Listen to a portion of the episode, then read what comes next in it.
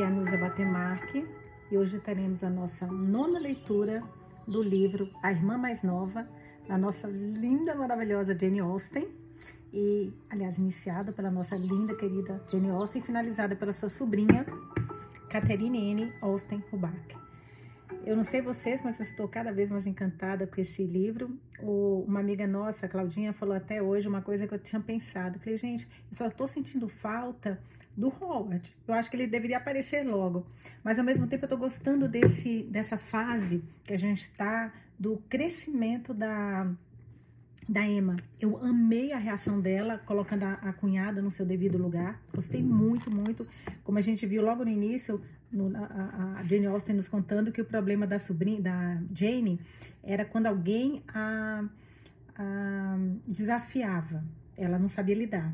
Agora, quando a pessoa vem toda meiga, toda doce, como a Emma era com ela, ela monta em cima. Então, vamos ver, tomara que mantenha. Eu tô torcendo tanto, ela também... Acho que foi a Claudinha que falou isso, ou a Érica, não me lembro agora. Deixa eu até ver aqui. Que falou que deveria ir morar com a, com a irmã. Eu também tô torcendo muito para que ela vá morar com a irmã. Muito, muito, muito. Acho que isso ia ser, assim, a melhor coisa.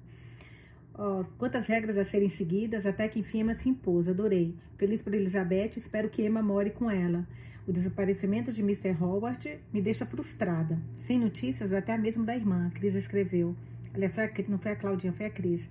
E é verdade, nem a irmã do Mr. Howard está aparecendo, né, gente? Deveria aparecer. Mas vamos ver o que nos aguarda. Mas esse cotidiano delas, a descrição, tudo eu acho delicioso. Espero que vocês também. Acho que eu já mostrei, né? Não sei se me mostrei ou não, mas enfim. Hoje nós começamos o volume 3 desse livro, tá aqui. Gente, desculpa a unha para quem tá assistindo o vídeo, ainda não tive tempo de fazer desde que eu voltei de viagem, então me perdoem. Então, olha que lindo a, a ilustração do início do volume 3. Então, capítulo 1 do volume 3 do livro na página 285. A tarde passou e Margarete, que andava. Ah, ainda tem a chegada do Thomas Grove. Ah, meu Deus do céu, mas que belo castigo para ela casar com Thomas Grove. Merecidíssimo esses dois. A tarde passou e Margarete, que andava incessantemente de uma janela para outra para ver a carruagem do seu amado chegar, começou a inventar uma nova sensação por conta de uma convicção que tinha tomado conta dela, de que algum terrível acidente tinha acontecido com ele. Era perto do fim de março e os dias mais longos permitiam-lhes bastante tempo para jantar à luz dos dias e aproveitar um longo crepúsculo depois. Então, a noite começou a cair e a preocupação e a, tribula e, a tribula e a tribulação da jovem aumentaram até que, por fim, os medos foram dissipados ao ver uma carruagem dirigir até a porta com alvoroço imponente, seguida por uma longa e prolongada batida que instantaneamente trouxe vinte cabeças para as janelas vizinhas. Margarete afundou no sofá e exclamou em um tom fraco. Está aqui. Meu coração me diz que ele está aqui. Apoie-me, minhas queridas irmãs. Apoie-me neste momento tão difícil. Meu Deus do céu, essa mulher nasceu para ser atriz, gente. Antes que alguém tivesse tempo para responder, os passos dele foram ouvidos nas, nas escadas.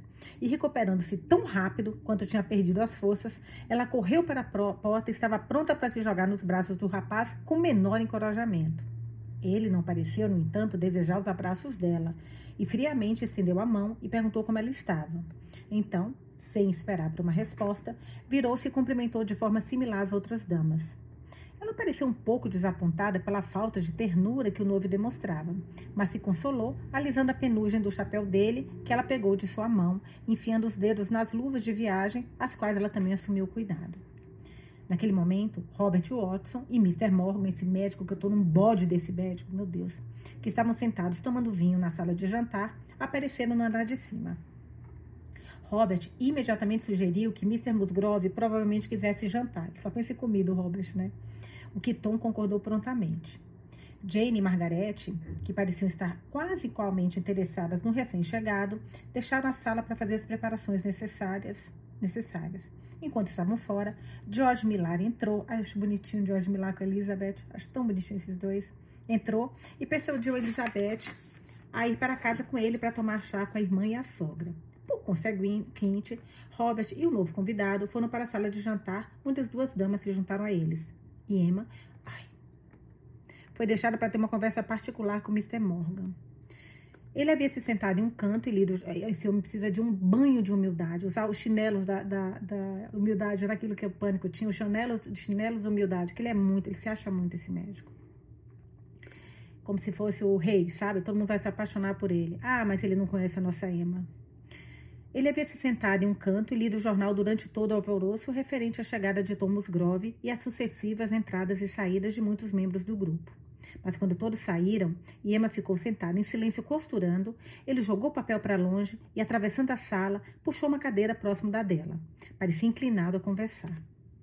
Quão feliz sua irmã deve estar, foram suas primeiras palavras enquanto fixava os olhos estranhamente penetrantes no rosto da jovem. Qual irmã? perguntou Emma sem levantar os olhos do seu bordado. As duas devem estar felizes, respondeu ele, mas neste momento imagino que os sentimentos de Margarete devem ser, devem ser os mais agradáveis. Encontrar-se após uma prolongada ausência deve ser encantador. A senhorita não a inveja? Espero que não, disse Emma, pois não estava satisfeita com o tom da voz nem com as maneiras dele. Havia algum sarcasmo permeando tudo do qual ela não gostava. Hum, amo Emma, amo Emma, amo a Emma. Não quis dizer inveja no sentido ruim, ele observou como se compreendesse os pensamentos da moça pelo tom de voz. Disse que sei, disso, disso sei que é incapaz. Mas a senhorita não pode imaginar quão agradáveis devem ser as emoções dela ao aproveitar novamente a companhia de um namorado apegado e fiel como o cavalheiro em questão? Talvez possa, mas teria que estar completamente na situação dela para compreender seus sentimentos, disse Emma desejando abandonar o assunto. E até agora a senhorita não foi colocada nessa interessante situação? Havia algo no tom de voz com que Mr. Morgan fez esse comentário, com os olhos fixos no semblante dela, que mais parecia uma pergunta do que uma resposta. Ela se sentiu ofendida com essas maneiras e tom de voz e orgulhosamente ergueu a cabeça com um olhar que pareceu perguntar que direito ele tinha de fazer tal pergunta. Ele entendeu o que ela quis dizer, mas não pareceu disposto a demonstrar que entendera, e procedendo no mesmo tom, observou: Aqueles cujos corações estão intocados não podem, é claro, entender as emoções agradáveis que são dispersas em vez de novo um ser amado depois de uma longa ausência. Não é necessário nem mesmo uma ausência prolongada para ocasionar as emoções das quais falo. Um mês, uma quinzena, mesmo a semana passada sem a pessoa que se tornou querida e, portanto, necessária, é suficiente para despertar uma variedade de sentimentos agradáveis, mas avassaladores em um coração afetuoso. Provavelmente respondeu Emma friamente. Então imediatamente perguntou se achava que a próxima mudança da lua deixaria o clima mais estável. Ele respondeu que não sabia dizer e acrescentou: A senhorita não acha seu futuro irmão, Mr. Musgrove, um rapaz muito encantador? Eu tenho, eu tenho ouvido ser chamado assim com frequência, disse Emma. Mas o sabe que não sou eu que devo ficar encantada com ele. Ela sorriu um pouco enquanto falava. A senhorita é muito discreta, disse ele encantado por ela parecer inclinada a relaxar um pouco da sua seriedade. Mas, para lhe dizer a verdade, não teria esperado, pelo que sei, que ficasse encantada com ele. Pelo que o senhor sabe, dele ou de mim? perguntou Emma. Dos dois, mas especialmente da senhorita. Não é por nada, mas venho estudando seu caráter. Então estou convencida de que um homem, para atraí-la, Miss Emma, deveria possuir qualidades melhores que Mr. Musgrove pode se gabar de ter. Talvez eu seja um pouco difícil de agradar, respondeu Emma. Mas o senhor acha que há algo de errado nisso? Errado não, respondeu ele com entusiasmo. Mentes comuns não podem distinguir entre o que é bom e ruim, veem o que é ruim somente com a própria capacidade e não conhecem a vasta diferença entre os intelectos de um homem e outro, enquanto aqueles que são mais inteligentes e superiores ao de nível comum absorvem uma visão perspicaz e rápida as diferentes atitudes mentais dos companheiros e analisam com indiferença, desprezo ou repulsa a diferença do funcionamento das mentes mais comuns. Espero, disse Emma duvidosamente, que sua descrição não pretenda se aplicar a mim. Isto é, se o entendi corretamente. Lamentaria muito se fosse culpada em colocar meu entendimento como medida para o dos outros e de desprezar qualquer um dos meus semelhantes ao considerá-los menos inteligentes do que eu. De fato, não pretendia acusar voluntariamente de demonstrar tais sentimentos. A sensação que descrevo é tão involuntária quanto a percepção da luz ou da cor. Uma pessoa dotada de compreensão superior não poderia evitar ter uma opinião sobre as diferentes capacidades mentais de companheiras, assim como sobre a beleza ou a ateguação das estampas de vestidos. Mas a superioridade das nossas capacidades mentais, ou nossa opinião delas, não deveria ser o padrão pela qual devemos julgar os méritos dos nossos semelhantes, Mr. Morgan. Certamente, a superioridade moral é um ponto muito mais importante. e seria muito melhor viver com um homem bom, porém ignorante, do que um perverso, mais inteligente e bem informado. Mr. Morgan fez uma careta. Duvido que sua máxima funcionaria bem no cotidiano, por melhor que possa soar na teoria. As atitudes da humanidade são universalmente contra ela, e quando esse é o caso, é porque o sentido do mundo leva a uma conclusão que a senhorita rejeita. Olhe em volta e veja quem tem mais sucesso na vida: os inteligentes, os sem escrúpulos, ou, se deseja chamá-los assim, os homens sem princípios os sérios, os trabalhadores, os virtuosos sem astúcia e sabedoria para prevenir que afundem mais do que a condição em que nasceram. Emma não tinha vaidade de supor que pudesse ser adversária para Mr. Morgan em uma disputa e ficou, portanto, contente em deixar o assunto morrer. Descobrindo que ela não responderia, ele moveu a cadeira para um pouco mais perto do que antes e disse em um tom de voz mais suave, de um tom da mais suave simpatia: a senhorita está bem? Apesar do crepúsculo, estou espantada com sua aparência. Sentiu mesmo durante o jantar. Ela o agradeceu e respondeu que estava muito bem. Ele não pareceu satisfeito. Está certa que não tem nenhuma dor de cabeça? Há um abatimento em seus movimentos e um peso nos seus olhos que mostram claramente que nem tudo está bem com a senhorita. Diga a verdade, sua cabeça dói? Ela admitiu que doía um pouco. Pensei que conhecesse seu semblante bem demais para ser enganado, disse ele com presunção. Então, pegando a mão da jovem atrás dele, sem a menor cerimônia, sentiu o pulso e disse que ela estava nervosa e febril. Emma sorriu e disse que estava somente um pouco cansada e que ele não a convenceria de que estivesse doente. Ela não tinha tempo para isso. Estou certa, respondeu ele, ainda detendo a mão que ela tinha feito uma ligeira tentativa para recolher. Estou certa pelo movimento trêmulo dos seus pequenos dedos de fada que está sofrendo de excitabilidade mental extrema. A senhorita tem tanto com que se preocupar e afligir, tantas pequenas privações, incômodos incessantes, que seu temperamento nervoso é forçado a um nível muito alto. Esta mãozinha está parecendo muito branca e delicada para indicar saúde. A senhorita realmente deve, para seu próprio bem e para o bem daqueles que a amam, cuidar-se e não sobrecarregar sua constituição. Não me importo com o que o senhor disse, Mr. Morgan, respondeu o homem em tom de brincadeira, novamente tentando retirar a mão de um aperto que sentia ser muito terno para um doutor. Sei que o senhor fala profissionalmente. É seu trabalho persuadir aqueles que escutam de que estejam doentes, para que o senhor tenha satisfação de fazê-los acreditar que os curou depois.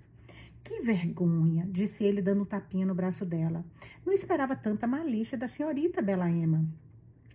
Ela decididamente retirou a mão da dele e moveu a cadeira para perto da janela, dizendo enquanto fazia um tom sério: Lembre-se de que eu não me coloquei sob seu poder, Mr. Morgan, e o senhor não tem nenhum motivo para tentar me enganar. A luz que diminuía rapidamente o impediu que lesse a expressão do semblante dela, mas ele sentiu, pelo tom de voz e atitude, que ela não permitiria as pequenas liberdades pessoais a que alguma de suas pacientes consentiam. Houve uma pausa, que ela rompeu dizendo: Minhas irmãs saíram há muito tempo, devi procurá-las. Não, por favor, fique mais um momento, exclamou ele, levantando-se quando ela o fez. Permita-me mais um momento, mais uma palavra. Ela parou e ele ficou em silêncio por um instante até que disse: Bem, Mr. Morgan, o que estou esperando? Diga-me, disse ele, por que a senhorita me fixa friamente com esse olhar e maneiras? Eu a ofendi com as minhas observações?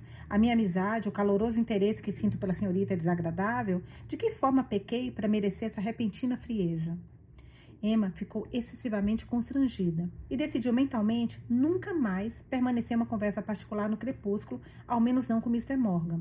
Mas essa resolução não importava o quão boa fosse para o futuro, não ajudava no presente momento, quando estava diante dele desta forma e sobre a desagradável necessidade de admitir que era caprichosa ou assumir que tinha dado mais importância do que talvez fosse merecido para uma ação tola da parte dele. Vendo que hesitava, ele continuou. Não a pressionarei por uma resposta se isso aborrece, mas a senhorita deve admitir, mentalmente, se não abertamente, que me julgou duramente. Eu a perdoo, convencido de que quando a senhora me conhecer melhor, não o fará novamente. Ele pegou a mão dela novamente e estava prestes a colocar nos lábios sobre ela quando a porta foi subitamente aberta e muitas jovens damas, que no crepúsculo ela mal podia distinguir, entraram na sala. É você, Margarete? perguntou uma avançando, que pegamos namorando no escuro? Puta merda! Que era o que ela mais queria evitar. Ai, caramba. Vamos lá, gente, vamos lá. Vamos respirar, vamos respirar, tá tudo bem. Não, por minha honra. São Emma Ontes e meu irmão? Ha, ha, ha. Então você foi descoberto, James? Oh, não é a primeira vez que Mrs. Emma Watson tem regalado seu irmão com conversas particulares, disse uma voz que Emma reconheceu como pertencente a Miss Jenkins, uma amiga particular de Margaret, da qual sentiu uma forte repugnância. Já foram descobertos antes. Gostam muito de fazer longas caminhadas juntas, não é mesmo, Mr. Morgan? E de carregar a janeta também. Estava muito escuro para que a expressão no semblante de qualquer um pudesse ser vista. Então, o olhar zangado, zangado com que Mr. Morgan recebeu esse ataque e a confusão e angústia que Emma demonstrou estiveram igualmente invisíveis. Mas se ele pudesse aniquilar jovens damas que assim se intrometiam, incluindo sua irmã, certamente o teria feito com prazer. Qualquer resposta da parte dele foi prevenida pela entrada do grupo da sala de jantar com luzes, quando uma cena geral de confusão e tagarelice se seguiu e foi concluída com um convite geral para que as jovens visitantes ficassem para o chá e alguma diversão, ao que concordaram prontamente. Thomas Grove, após comer e beber, tornou-se muito agradável com todo o grupo. E depois que o, chão, o chá e o pão com manteiga foram removidos, propôs um jogo de cabra cega para terminar a noite. A ideia foi aceita e o grupo se provou muito barulhento. Tom, é claro, foi o primeiro a ser vendado, e a não ser que fosse capaz de ver através da venda, a habilidade com que evitou pegar Margarete, embora ela perpetualmente se jogasse em seu caminho, foi notável. Sua primeira vítima foi a jovem Miss Morgan, uma bela e risonha garota que ria tanto e se contorcia de tal forma que ele teve grande dificuldade em segurá-la. E foi apenas passando o braço em volta da cintura dela, com muita força, que teve sucesso em mantê-la prisioneira. De qualquer modo, ele a nomeou corretamente e o lenço foi colocado nela. O irmão dela foi o próximo, aparentemente tendo se jogado no caminho dela.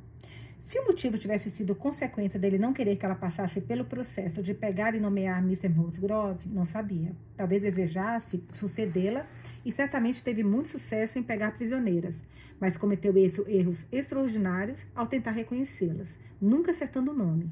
Consequentemente, não teve nenhum direito de passar o lenço para outra pessoa. Por fim, depois de muitas tentativas, ele conseguiu pegar a própria Emma. Ela não tinha sido capaz de evitar participar do jogo, ainda que não fosse muito do gosto dela, mas se esforçou grandemente para se mover de forma silenciosa e se manter fora do caminho, tanto quanto fosse possível. O ouvido dele, no entanto, foi rápido em detectar os passos leves dela, leves dela. E sem que ela soubesse, cara, esse cara tá me irritando tanto, mas tanto e sem que ela soubesse, seguiu até um canto onde ele estava quietamente descansando e sucedeu em pegá-la. Como ela não lutou nem riu, ele soube instantaneamente quem era, enquanto assegurava e fazia valer, como era usual, afinal o jogo proporcionava o sentir as feições e formas para descobrir a identidade de outro jogador, sussurrou sobre a cobertura do barulho que alguma das outras garotas estavam fazendo. Deseja ser vendada, Emma Watson? Certamente que não, respondeu ela no mesmo tom de voz, e ele imediatamente declarou o nome de outra pessoa, e com um aperto gentil na mão dela, a deixou ir. Emma ficou muito satisfeita em escapar, mas sentiu alguma hesitação na maneira com que isso foi feito, pela espécie de entendimento privado que Mr. Morgan achava existir entre eles. Ao se virar, percebeu os olhos malevolentes de Miss Dickens fixados nela, e não pôde encontrar o olhar dela sem se sentir constrangida. Mr. Morgan logo pegou e nomeou corretamente a própria Mrs. Watson, que, por sua vez, perseguiu com grande vigor, mas pouco sucesso, os diferentes visitantes. Todo o caso terminou em uma completa bagunça. A mesa estava virada, as cadeiras derrubadas e o vestido de Emma escapou por pouco de uma vela acesa, o que apenas a destreza de Mr. Morgan, Morgan teve sucesso em impedir. Foi julgado que tinham tido diversão suficiente por uma noite, e Emma, espantada com o gosto que escolheria tal brincadeira, retirou-se para recuperar do cansaço que isso ocasionou. Nunca tinha visto nada do tipo antes, pois os conhecidos dos seus tios eram pessoas muito calmas, e ela tinha ignorado até que ponto a vivacidade poderia ser levada quando não era controlada pelas restrições da boa educação.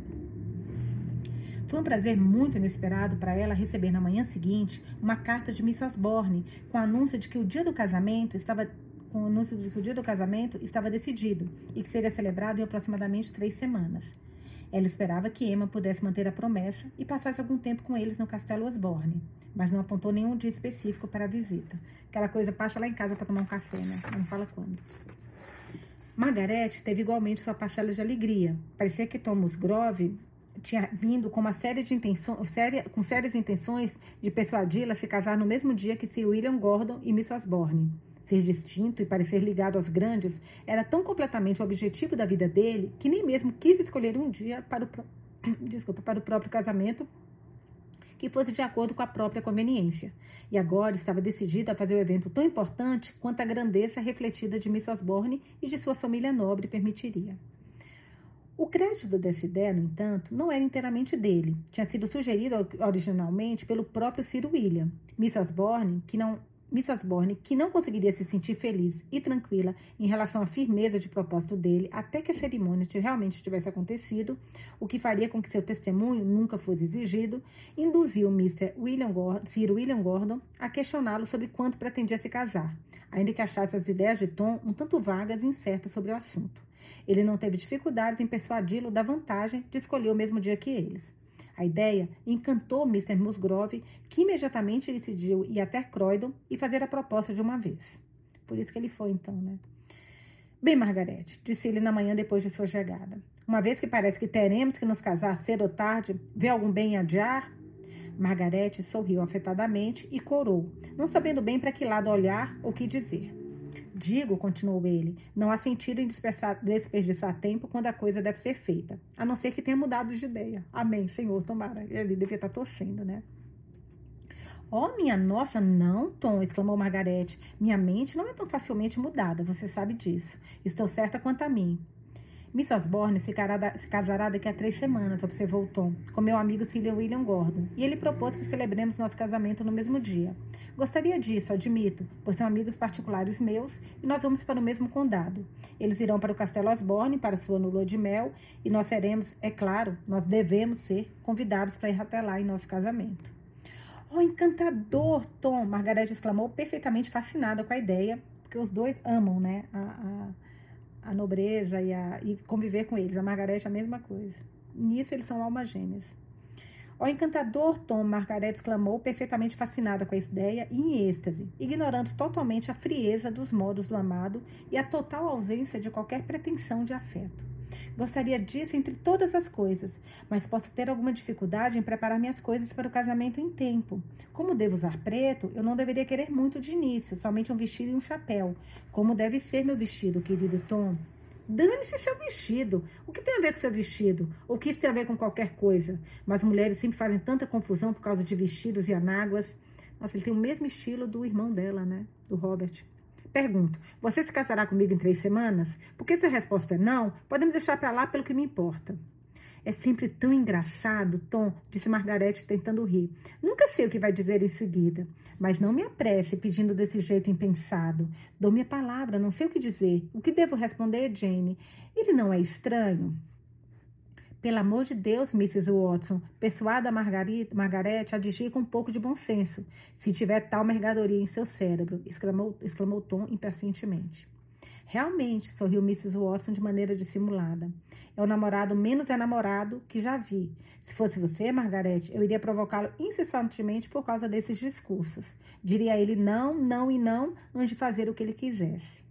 Oh, não sou tão cruel, disse Margarete. Ele conhece meu temperamento e sabe até onde pode se aventurar comigo. Bem, quando tiver decidido, deixe-me saber, disse ele sentando-se em uma poltrona e fingindo dormir. Dou minha palavra, Margarete, disse Mrs. Watson. Ele se dá áreas de importância. Não me submeteria a tal coisa por nenhum homem no mundo. De fato, feria todo o sexo ser aniquilado antes de fazer tal coisa, com certeza. Não seja tão horrivelmente severa, Mrs. Watson, disse Tom sem abrir os olhos. Permita-me aproveitar meus últimos dias de liberdade. Quando tiver esposa, onde estará minha liberdade doméstica? Sujeito despodurado, disse Mrs. Watson, indo até ele fingindo dar um tapinha em sua bochecha. Ele pegou a mão dela e disse-lhe em resposta que ela era sua prisioneira agora e deveria pagar a pena do tapinha na orelha que tinha tão deliberadamente aplicado nele. Ela deu muitas risadinhas e ele estava insistindo em seu direito quando Robert entrou na sala e disse de uma forma fria e despreocupada: Suponho, Margaret, que Musgrove lhe disse que quer se casar em três semanas. E como presumo que não tenha nenhuma objeção, resolvi começar os preparativos imediatamente. Acho que não tem muitas preparações a fazer, não é? Bem, suponho que, como todos investiram sobre mim tão subitamente, não há nada que eu possa fazer exceto me submeter, disse Margarete. E realmente não vejo nenhum problema. É claro que fará o casamento ser colocado nos jornais. Deve ser enviado para The Morning Post, Tom. Não tenho nenhuma objeção, observou ardente, apaixonado. Bem, Jane, suponho que seja melhor começar a olhar meu vestido e as roupas de casamento. Virá comigo e me ajudará a escolher alguns vestidos, Tom? Eu não, por Deus. O que sei sobre vestidos, eu lhe pergunto, é tudo tolice feminina e não me envolverei nisso. Acredito que se uma mulher estivesse morrendo, morrendo, a única preocupação seria garantir um belo chale. A ideia de um funeral simples partiria o coração dela. Não seja tão terrivelmente severo, Tom, interferiu Mrs. Watson novamente. Você é um satirista maldoso, rancoroso e mal-humorado, e devemos lhe ensinar melhores maneiras antes de terminarmos com você. Sem dúvida, a senhora logo fará isso, respondeu ele. Já me sinto incrivelmente humilde e penitente por me sentar com você pela última hora. O que me tornarei depois de ser seu irmão por doze meses, só podemos conjecturar. Margaret e Jane logo depois partiram com a importante missão de olhar vestidos de noiva e comprar mais roupas do que Margaret saberia onde usar. Embora fosse obrigada a estar de luto profundo, uma circunstância que era particularmente angustiante para ela, que, enquanto estava ansiosa para parecer esplêndida na nova posição, era perpetualmente impedida em suas aspirações pela lembrança de que por muitos meses deveria continuar usando preto. Foi, no entanto, uma grande satisfação para ela pensar que estaria casada quase tão cedo quanto Penélope e Angela Elizabeth, mais uma vez, que a própria sorte agora era certa, ela não sentia nenhuma inveja das irmãs mais velhas, pois apesar de não poder evitar perceber que a estação de Elizabeth, sua casa e carruagem seriam mais dispendiosas e grandiosas que as dela, não achava que teria aberto mão da independência e ociosidade da posição de Tom como cavalheiro pela grande renda e luxos que acompanhava a ocupação do cervejeiro. Emma se espantou com a satisfação de Margarete, mesmo diante da indiferença e do tratamento desdenhoso que o noivo lhe dispensava. Ela não teria suportado aquilo por uma única hora, mas Margarete não parecia se incomodar com nada, e os próprios modos tolos e carinhosamente afeiçoados eram suficientes para enojar por completo um homem sensato. Tom não pretendia ficar mais do que alguns dias, e durante esse tempo, Mrs. Watson tomou cuidado de ocupar cada noite com um grupo de jovens, um arranjo muito sábio que evitou uma grande quantidade de trabalho descontente e bajulação desnecessária. Os Morgans, os Milares e muitos outros se juntaram a eles e tiveram danças interioranas, escocesas irlandesas o suficiente para cansar muitos dançarinos infatigáveis. Emma continuou a se recusar a dançar, e como as damas excediam os cavalheiros em número, foi menos tentada a mudar de ideia. Em consequência disso, na segunda noite foi deixada sozinha por um longo tempo, até que Mr. Morgan, declarando-se exausto, procurou refúgio no canto onde estava sentada, Ai, que nojo, de novo, que nojo desse homem. E aí envolveu-me uma conversa agradável. Não estavam discutindo nada muito importante, mas Emma estava entretida e animada. Ah, não, achei que fosse Mr. Morgan, gente, desculpa. É, não, até que Mr. Morgan, é isso mesmo. Mas Emma estava entretida e animada? Ah, não, como assim? Mas vamos ver. Quando eu vi o Mr. Jenks dizer em resposta alguma coisa, ó, oh, sem dúvida, Emma Watson acha, acha agradável ficar sentada. Não é um grande sacrifício, imagino. Aproveita qualquer oportunidade para se jogar no caminho de alguém. Nossa, povo maldoso. Isso foi dito tão alto que não poderia haver dúvidas de que a intenção fosse que eles ouvissem. E pelo rápido olhar em volta e a elevação das sobrancelhas que se seguiu da parte dele, era evidente que o objeto, objetivo fora bem sucedido. Emma desejou que pudesse parar o sangue que correu para seu rosto e cobriu as bochechas bem profundamente. Mas não poderia esconder os sentimentos nem controlar a voz suficientemente para terminar a frase, pois sentiu que os olhos de Mr. Morgan estavam fixos nela de forma penetrante e perscrutadora, parecendo ser, ler seus pensamentos. Quando Mr. Jinx ficou fora do campo de audição, ele observou muito calmamente. Acho, Miss Emma, que a senhora não foi criada em uma cidade do interior.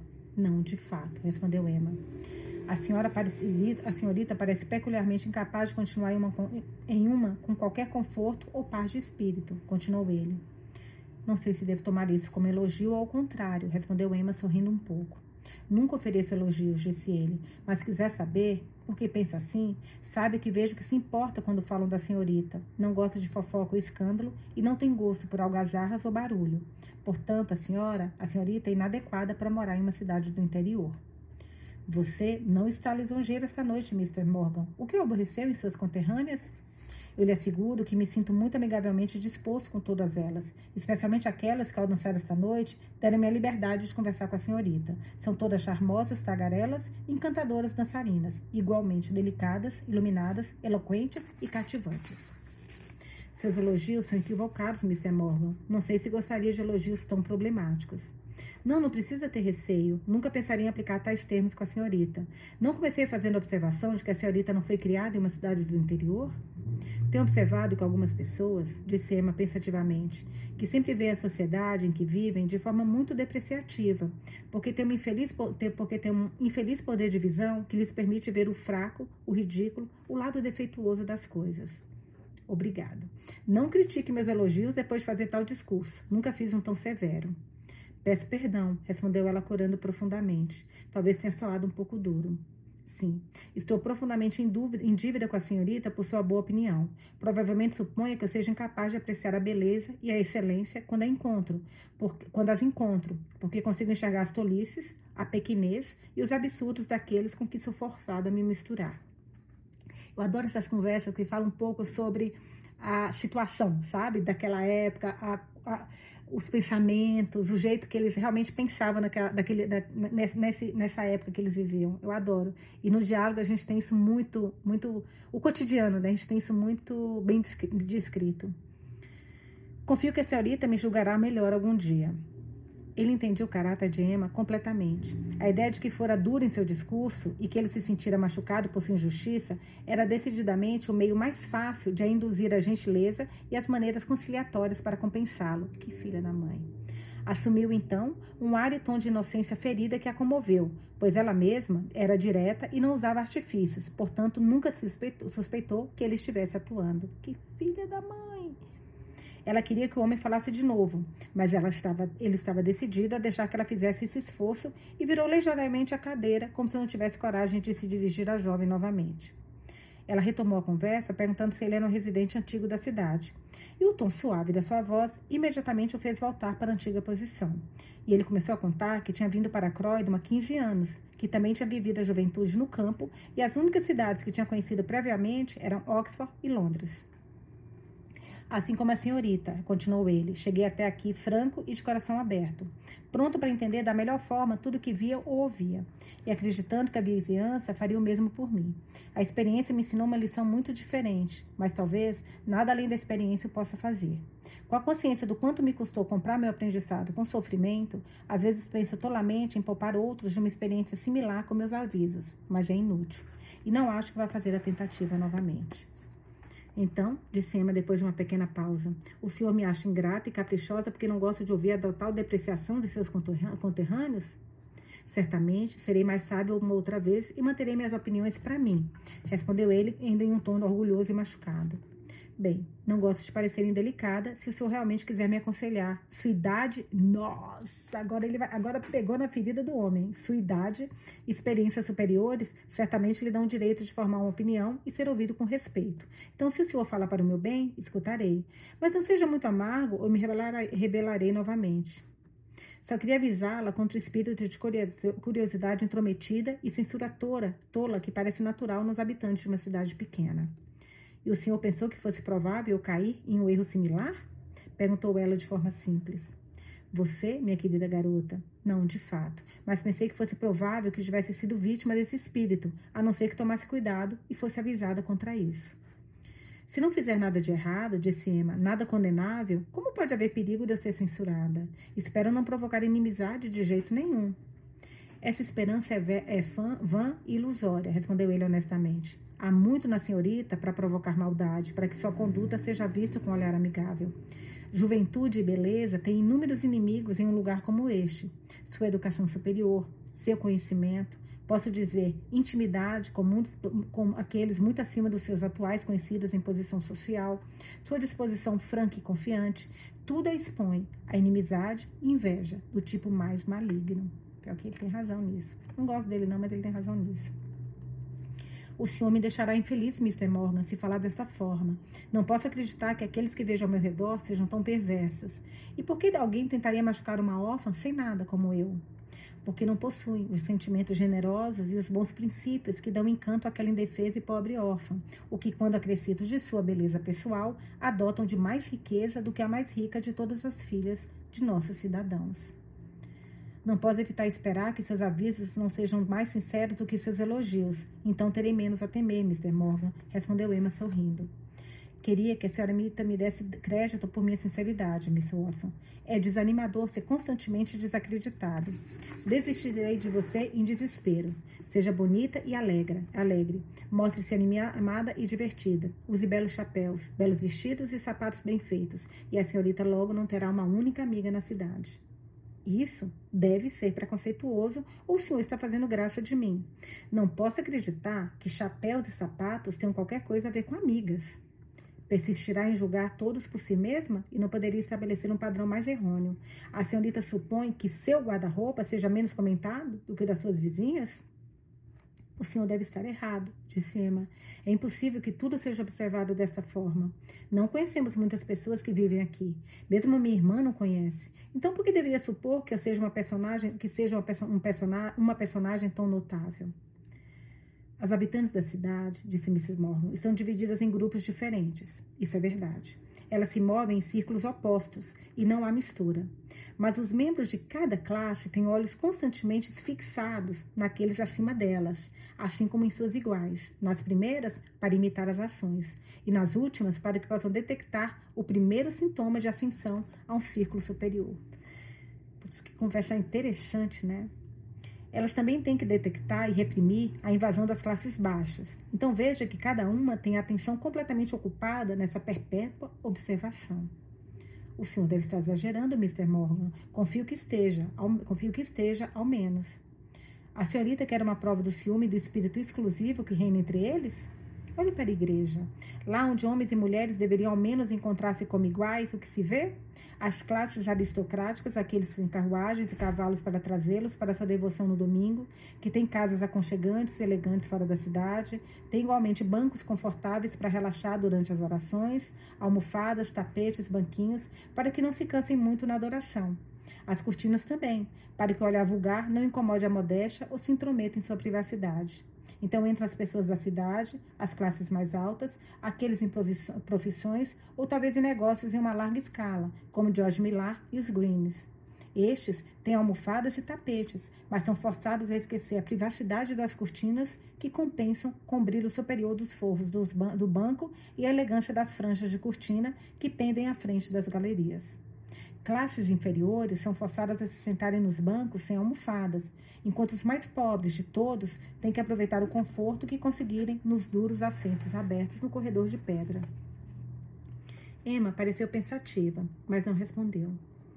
A senhorita deve admitir a verdade da minha descrição, da minha, continuou ele. Há gastos suficientes nas galerias daquela igreja que poderiam ter vestido metade das crianças na escola paroquial. Lamento que o senhor possa dizer tais coisas, Mr. Morgan, ou que eu não possa contradizer. O senhor já fez algum esforço para conseguir uma reforma? Reforma? Não. A senhorita acha que até mesmo insinuaria verdades tão claras para o nativo da cidade? A senhorita imagina que eu compartilhe minhas opiniões sobre o assunto indiscriminadamente? Não, minha popularidade, tal como é, seria destruída se me aventurasse a contradizer todos os queridos preconceitos deles. É um plano muito melhor dizer a Miss Jenkins que ela parece um anjo no céu quando sentada em seu banco azul, ou sugerir para a velha Mrs. Adams que o tecido carmesim dá um brilho juvenil à pele dela. Em resumo, disse Emma seriamente, o senhor encoraja as fraquezas das pessoas com o objetivo de ganhar sua boa vontade. Precisamente. É o único modo de viver em paz com todo mundo, ao menos o mundo de Croydon. Por que arriscaria o repouso deles e o meu ao voluntariamente criticá-los em seus costumes? Siga meu conselho, minha querida Mrs. Watson, e faça o melhor com aqueles que encontrar aqui. Foram interrompidos pelo término da dança e Mr. Morgan pensou ser melhor se afastar. Ele deixou Emma pensativa e desanimada e, observando à distância, ficou satisfeito com a expressão geral do semblante dela. Seu próximo vizinho foi aquele que tinha sumido, mas pelo visto voltou.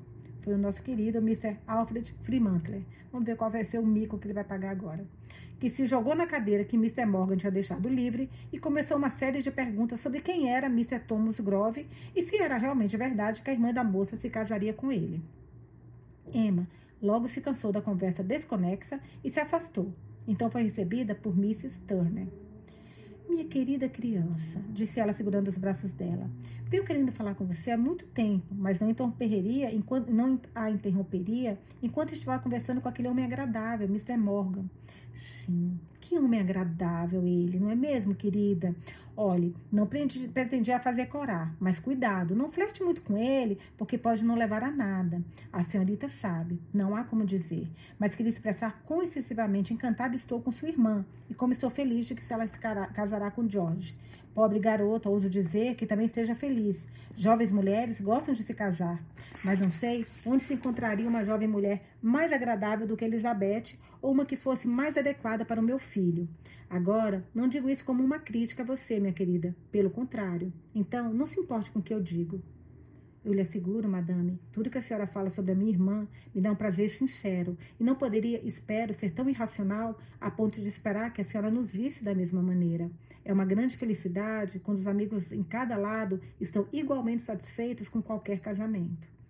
Verdade, minha querida. Concordo com que, o com que diz sim. Elizabeth é uma garota encantadora e muito mais adequada para o meu genro do que a senhorita seria, talvez. Nossa, esse sincericídio, né? Então devemos ficar satisfeitos em todos os lados, como diz. Estou certa de que ela será uma excelente esposa, respondeu Emma calorosamente. E com quem você pretende se casar, minha querida? Supondo que me contasse agora, prometo que não contaria para ninguém.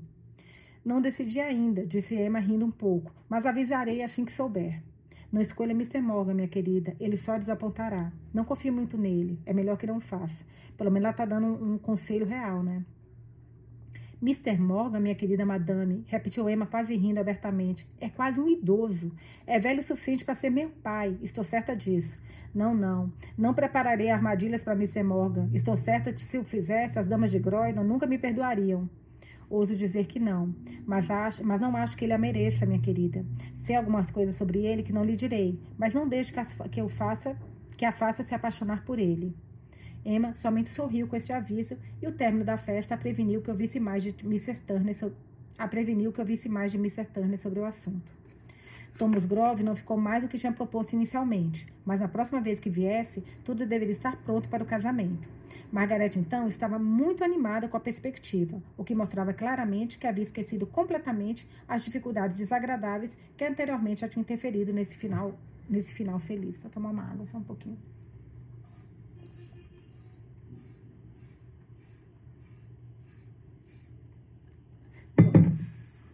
É, eu não sei, eu tô achando porque ele tá casando porque ele quer casar no mesmo dia, né? Eu não acho que eles vão casar no mesmo lugar, imagino, imagino, não, não sabemos ainda. Acho que é só no mesmo dia, né? Tomara que seja só isso. Não seja no mesmo lugar, porque eu acho que eles não merecem essa honra, na minha opinião, o Tom e a Margarete. Mas eu acho que a Miss, Miss Osborne e o marido, o Ciro William, eu não acho que eles vão deixar, vão passar a conviver com o Tom. Eu acho que o Tom mostrou um lado muito mal, que mau caráter, que eles não vão permitir essa frequência de, de relação, sabe? Eu acho. Não sei. Tô suando aqui, a perna até grudou na cadeira. Capítulo 2, página 301. Emma se perguntava com frequência por que não tinha ouvido mais de Lady Fanny Alston. Ela sabia que a senhora estivera doente, mas não imaginava que a doença fosse de natureza tão séria para causar essa demora. Por fim, ela foi surpreendida certo dia ao receber da governante de sua senhoria um bilhete abrupto e rude, rompendo completamente a negociação. Havia algo no tom da, do anúncio, ainda bem, porque assim ela vai morar com a nossa Elizabeth, gente, para que tem que casar logo, rápido, rápido, rápido, Elizabeth. Ela não pode ficar mais aí nessa casa da Jane. Havia, havia algo no tom do anúncio que a machucou consideravelmente e estava muito desconfortável quando saiu naquela tarde com Janeta, pois tinha retomado esse costume. Ela levou sua pequena carga para procurar por prímulas e violetas nas margens ensolaradas de alguns prados. Enquanto a criança estava ocupada colhendo tudo que podia encontrar, a própria Emma sentou-se num toco de uma árvore para tentar descobrir o significado daquele bilhete. Não tinha nada, no entanto, para guiar as conjecturas. Não havia uma pista sequer no bilhete, e foi forçada a ficar satisfeita com a conclusão de que sua senhoria era caprichosa e tinha mudado de ideia. Enquanto Emma estava ocupada pensando nesse assunto, a gente imagina o Mr. Morgan quando descobrir que ela acha ele muito velho para ela, porque ele se acha, né? Ai, meu Deus, que isso aconteça logo também. Enquanto Emma estava ocupada pensando nesse assunto, foi assustada por passos e ergueu a cabeça em uma espécie de expectativa temerosa de ver Mr. Morgan. Também fiquei. Todavia, não foi o doutor que apareceu, mas Mr. Bridge, o clérigo que conhecera na casa dos Millar. Ele tirou o chapéu com uma reverência muito respeitosa e se dirigiu a ela com uma educação e cortesia que agradaram bastante. Após uma ligeira observação sobre o dia claro e a beleza da paisagem, ele se afastou alguns passos, e Emma supôs que a fosse deixar. Subitamente, no entanto, pareceu mudar de ideia e a surpreendeu ao voltar para o seu lado. Perguntou então se ela pretendia se sentar ali por muito tempo, pois temia que fosse úmido e perigoso. Não percebo nenhuma umidade, senhor, respondeu ela. Está tão agradável que não sou inclinada a pensar que possa ser perigoso.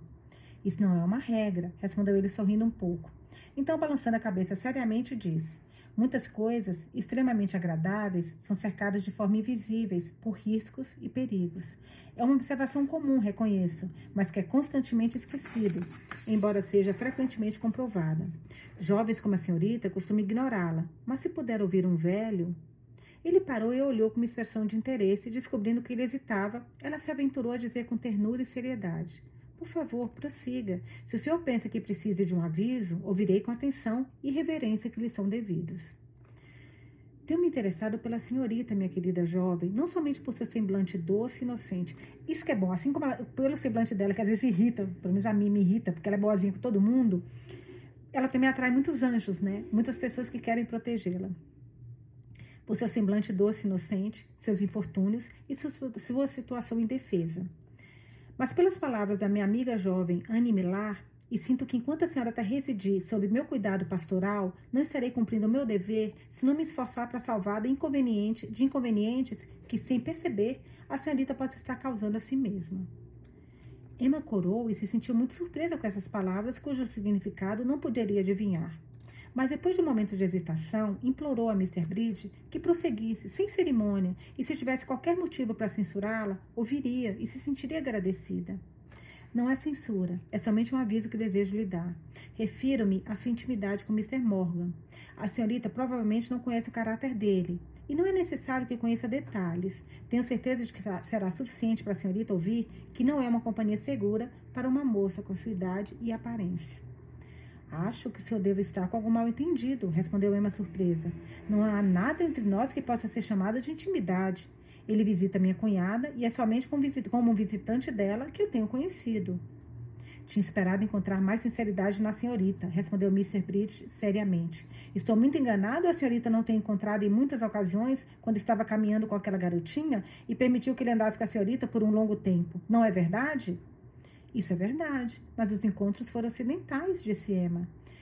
No que se refere à senhorita, posso acreditar, mas o mundo só saberá que foi vista conversando em particular com um homem conhecido por seus maus princípios e sua conduta moral. Emma, linda, corda, acorda. E mais do que isso, foi encontrado sozinho com a senhorita na sala de estar, e a senhorita passou muitas horas na companhia de, de dele quando visitava outras casas. Não estava ciente? Perguntou Emma, perfeitamente abismada com as acusações, que minhas ações fossem objeto de comentários e inspeção. Mas o que o senhor diz, embora seja ver, per, perfeitamente verdadeiro em si mesmo, permite interpretações muito diferentes. O senhor ouvirá minha defesa? Certamente, minha querida criança, respondeu ele satisfeito com a maneira franca e respeitosa com que ela se dirigiu a ele. Conheci Mr. Morgan na casa de Mr. Millar, e lá o vi em companhia de mulheres respeitáveis. Ele visitou a casa da minha cunhada, de quem tem evidentemente a confiança, e propôs a ela conseguir para mim uma posição de preceptora para a garotinha de Lady Fanny Alston, negociação que meu irmão aprovou perfeitamente. Foi o interesse que demonstrou nesse plano que produziu a aparência de intimidade que o senhor reprova. Foi para discutir o assunto que ele se juntou a mim em minhas caminhadas. Mas como não gostava da aparência de encontros clandestinos, mencionei o ocorrido para meu irmão e minha cunhada, e para evitá-lo, recusei por algum tempo andar sem outra companhia, além da minha sobrinha. Ultimamente eu tenho visto menos, e faz uma quinzena ou mais desde que nos encontramos durante uma caminhada. Se soubesse que se tratava de um homem de maus princípios, como o senhor diz que é, nunca teria permitido que interferisse em meus assuntos. Mas como poderia suspeitar quando vi que Mrs. Watson o tratava com perfeita confiança? E ele, evidentemente, cortejado e acarinhado por quase todas as mulheres que conhecem Croydon. Aqueles que o conhecem melhor têm muita razão em dizer que é inseguro para a senhorita se associar a ele. Sabem do que ele é capaz e estão muito chocados, é claro, com a sua violação da etiqueta convencional. Sinto muito em dizer que a senhorita está certa em sua observação de que ele é cortejado e acarinhado pelas mulheres em geral. Apesar do caráter, as maneiras o fazem popular. E muitas moças de mente fraca o encorajam em uma conduta que lisonjeia a vaidade dele, delas ao demonstrar admiração por seus encantos mentais e pessoais. Mr. Morgan agora, gente, tá na lama com a nossa Emma, né? Na lama. Contudo, aquelas que agem assim julgam severamente as outras. Diga-me, a senhorita realmente vai trabalhar na casa de Lady Fanny Alston por recomendação dele? Não. Sua senhoria, subitamente, de forma não muito gentil, rompeu as negociações. Estou feliz por isso, minha querida. Seria muito indesejável que fosse para lá, pois a senhorita se jogaria completamente no caminho daquele homem, e esse deve ser o objetivo dele. Pobre garota, qualquer coisa seria melhor do que isso. Emma ficou em silêncio e pensativa. Se a senhorita tem qualquer determinação e força de mente, que ela tem sobrando, né, que a gente sabe, continuou ele, recomendo-lhe que se afaste de todas as formas daquele homem perigoso. O esforço pode ser doloroso, mas se depender disso, será menos doloroso do que as consequências de incentivar a preferência por ele. Não acho que o perigo de que o senhor teme por mim, para mim realmente exista, respondeu Emma, erguendo os olhos subitamente. Ele balançou a cabeça. Os jovens são sempre confiantes, disse ele. Mas se a senhorita constrói esperanças em qualquer grau de afeição que Morgan tenha demonstrado, acredite-me, senhorita, as está construindo sobre as areias movediças sobre a areia movediça, e certamente será enganada como as outras vítimas dele. O senhor me entende mal, respondeu Emma muito seriamente. Não usaria me gabar de que seja mais forte do que as outras moças, mas não acho que serei colocada à prova. Não tenho ideia, nem por um momento, que Mr. Morgan sentisse por mim qualquer outra coisa que não um sentimento de amizade como o do senhor. Parecia-me muito gentil que se interessasse por uma órfã, mas parecia que uma, uma gentileza que a idade dele justificava. Pois, embora não seja tão velho quanto o senhor, Nossa Senhora, é velho o suficiente para ser meu pai. Imaginei que me via com sentimentos paternais. Quanto aos meus próprios sentimentos por ele, certamente me senti grata de, de, início, mas ultimamente admito que houve momentos, uma ou duas vezes, em que algo nas suas maneiras me fez suspeitar dos seus princípios e me induziu a evitar conversar privadamente com ele. Falo de uma forma que o convença da minha sinceridade, ou o senhor desconfia da minha confissão e duvida da minha palavra. Acho que me aventurarei a confiar na senhorita, mas devo repetir meu aviso.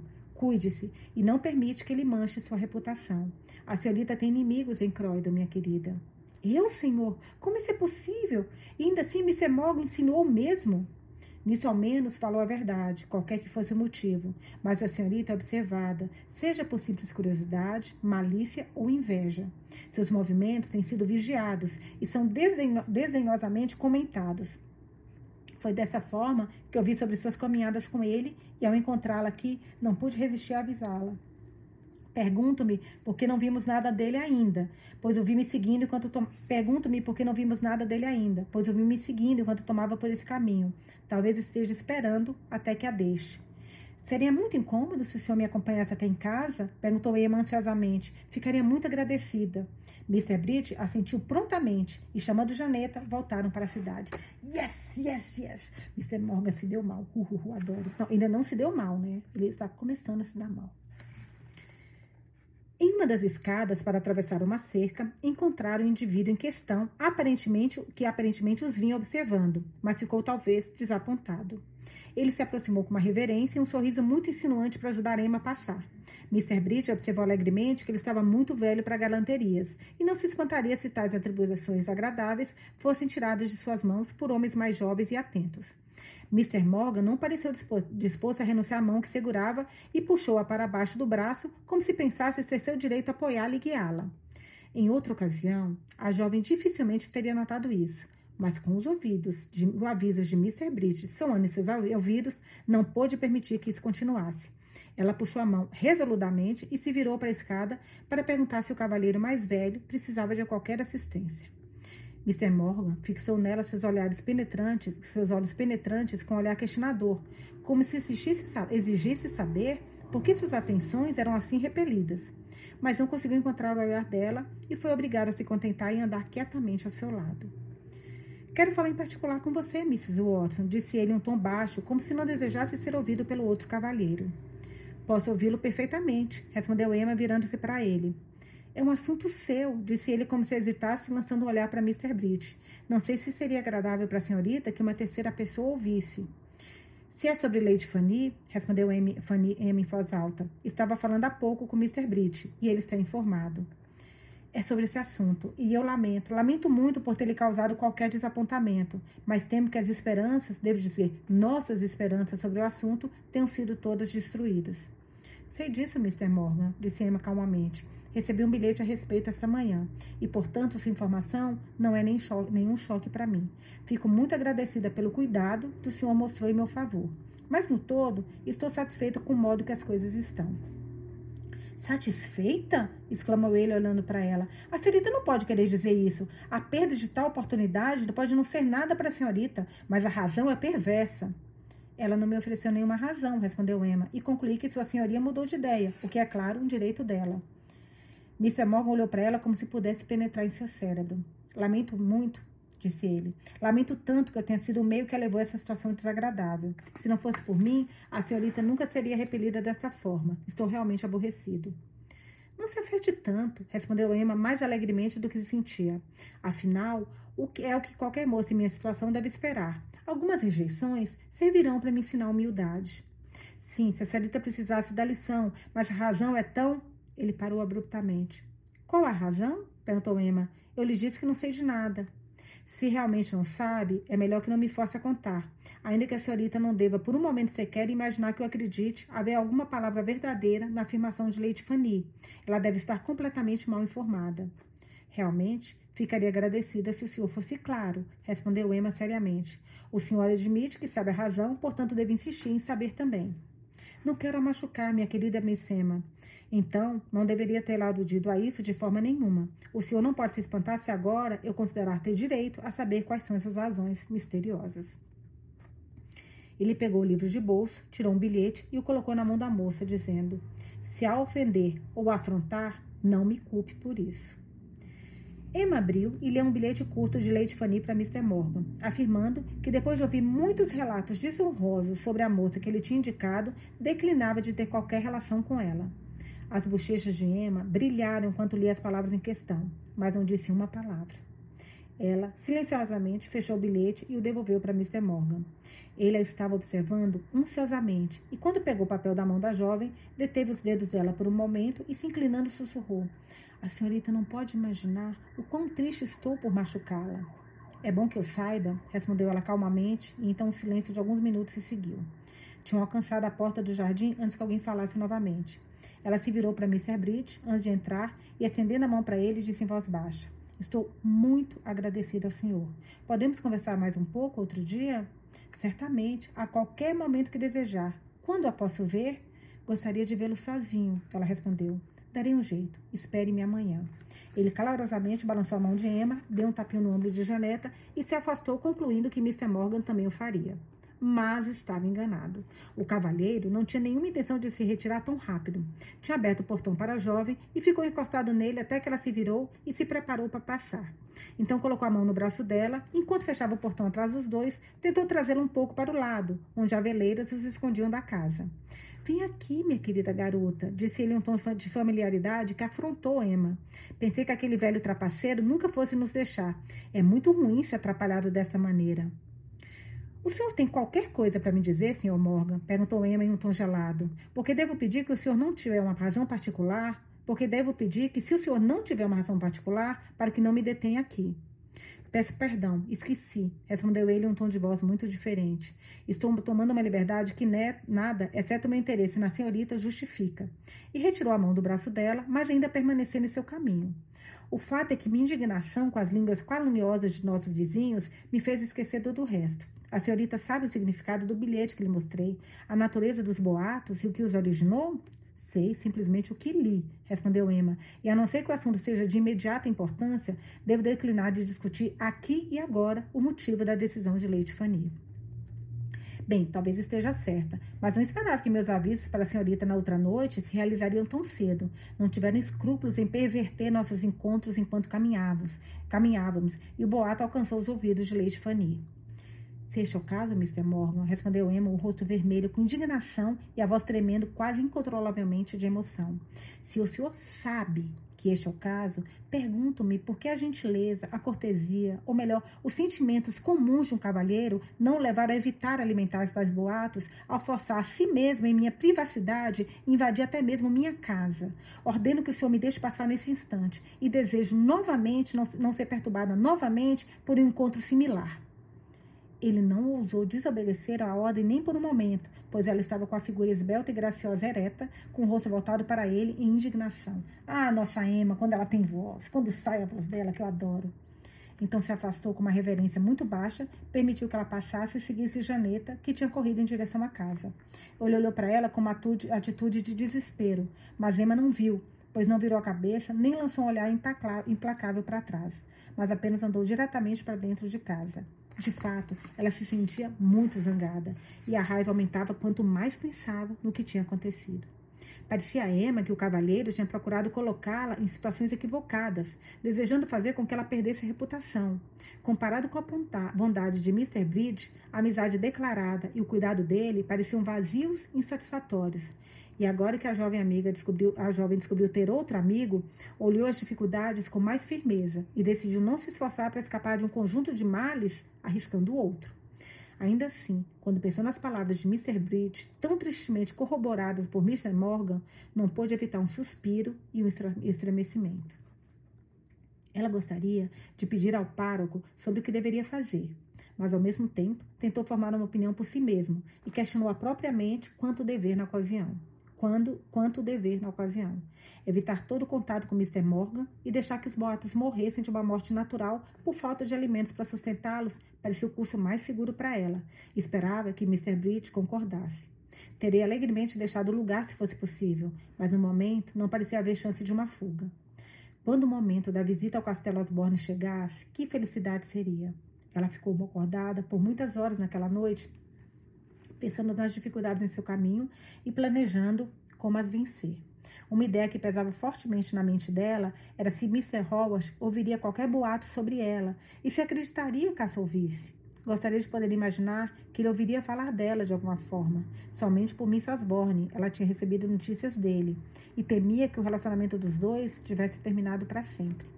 Como podia pensar em Mr. Morgan e suas atenções somente em paralelo a Mr. Howard, não sabia, mas comparava mentalmente os dois homens agora, e havia muita desvantagem para o primeiro. Estava convencida de que nunca gostaria do, de outro, a não ser que encontrasse alguém que possuísse todas as boas qualidades de Mr. Howard e conhecesse melhor sua própria mente.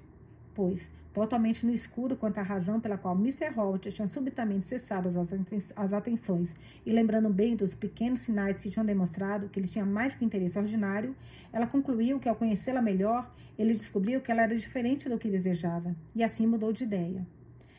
Ela não sabia se naquele momento, que aquele, naquele momento ele estava sofrendo de um constante e incessante arrependimento, lembrando-se da relação deles como o período mais precioso e encantador de sua vida. Ai, Mr. Roger, vem que conte para ela. Foi com a cabeça pesada e o coração mais pesado ainda que ela prosseguiu com a rotina diária na manhã seguinte, lecionando o alfabeto para Janeta, ensinando a costurar e lendo para ela. Teve muita dificuldade em fazer isso e mal conseguia manter o foco por cinco minutos no que fazia. No curso da manhã, Janeta foi mandada para a sala de estar e retornou radiante de alegria. Emma, que tinha se deitado por alguns minutos, estava prestes a fechar os olhos, cansados em um cochilo, foi subitamente despertada pela notícia de que Mr. Bridge viera chamar Janeta para ver seu jardim e que estava esperando por elas para que o acompanhasse até em casa. Consciente da promessa, ela, ele visitou Mrs. Watson e, depois de observar que tinha encontrado a garotinha dela colhendo flores, pediu que ela viesse olhar alguma das belas violetas e anêmonas do jardim dele. Mrs. Watson, encantada com o elogio a ela mesma, que vinha qualquer atenção à filha, concordou prontamente. E Emma teve que se levantar para acompanhar a jovem carga sentia-se tão incapaz de qualquer esforço que mesmo a percepção da bondade demonstrada por Mr. Britt e o interesse que ele demonstrava por ela eram mal eram suficientes para produzir a energia, energia, a energia necessária para a ocasião. Seus movimentos abatidos e as pálpebras pesadas imediatamente chamaram a atenção do gentil senhor. Mas sentindo com pouca simpatia os sofrimentos dela despertariam na mente da cunhada egoísta, ele não fez nenhum comentário até que estivessem não somente fora da casa, mas escondidos entre os pitorescos arbustos que cercavam o presbitério. Então, gentilmente, pegando a mão dela e com um pequeno sorriso e um pouco de, de tristeza no rosto, disse: Temo, pobre garota, que a senhorita vem se atormentando sobre o que ouviu ontem e que o sentiu mais profundamente do que esperava. Venho pensando muito a respeito, eu admito, respondeu Emma, e mais sobre o que o Mr. Morgan disse ontem depois que o senhor nos deixou. Mas certamente o senhor não pode ficar surpresa com meu desânimo quando considera as várias dificuldades que se apresentam em meu caminho. Não posso evitar suspeitar, disse ele com uma espécie de sorrisinho astuto, que rapidamente sumiu, que a senhorita sente alguma tristeza pelo próprio Mr. Morgan. Não, o senhor é injusto comigo, mas em tal assunto as declarações são perfeitamente inúteis e não as tentarei fazer. Romper meu convívio com ele não me custará nada, mas o que realmente me deprime e irrita é a ideia terrível de que qualquer boato calunioso venha circulando sobre o assunto. Ele me disse que a história alcançou Lady Fanny Alston e que foi por essa razão que rompeu tão abruptamente todas as negociações comigo. Muito provavelmente. Sua senhoria é a pessoa mais fofoqueira que existe e tem um suprimento regular de notícias da cidade e escândalos que são extraídos do açougueiro, do padeiro, por sua própria criada para a diversão particular dela. Mas se a história viajou tão longe, como mais distante, como mais distante não pode se espalhar? Posso perder minha reputação completamente e com isso toda a chance de ganhar uma renda independente? Então o que será de mim? Seu lábio tremeu, lágrimas surgiram em seus olhos e toda sua figura estava visivelmente agitada a tal grau que Mr. Bridge temeu que um ataque de histeria fosse se seguir. Emma, no entanto, fez um esforço determinado para controlar as emoções e depois de dois ou três minutos conseguiu retomar um ar de calma, embora algum tempo tenha se passado antes que pudesse falar novamente. Minha querida menina, disse o clérigo compassivamente, a senhorita não deve ceder ao desânimo. Lembre-se de onde vêm suas provações e ficará mais calma e forte. A senhorita não me parece de nenhuma forma culpada pelo que aconteceu. Enquanto sua consciência estiver limpa, não precisa duvidar de que seu caminho ficará limpo da mesma forma. Não é só a presente dificuldade que pesa em minha mente, respondeu Emma, tentando falar calmamente. Mas há momentos em que tudo que perdi volta à minha memória e parece me dominar. Meus primeiros amigos foram perdidos para mim, e com eles o lar feliz em que tinha aproveitado todos os confortos e prazeres que a afeição pode proporcionar. Então, quando começava a me acostumar com minha nova casa e estava aprendendo a valorizar a afeição e a companhia do meu pai, isso também foi tirado de mim. Enquanto sou privada de paz e sorte e me torno dependente de meus próprios esforços, eu me encontro roubada, não sei como, até mesmo do meu bom nome, e vejo minhas perspectivas serem arruinadas da forma mais misteriosa. Parece inútil lutar contra tantos maus.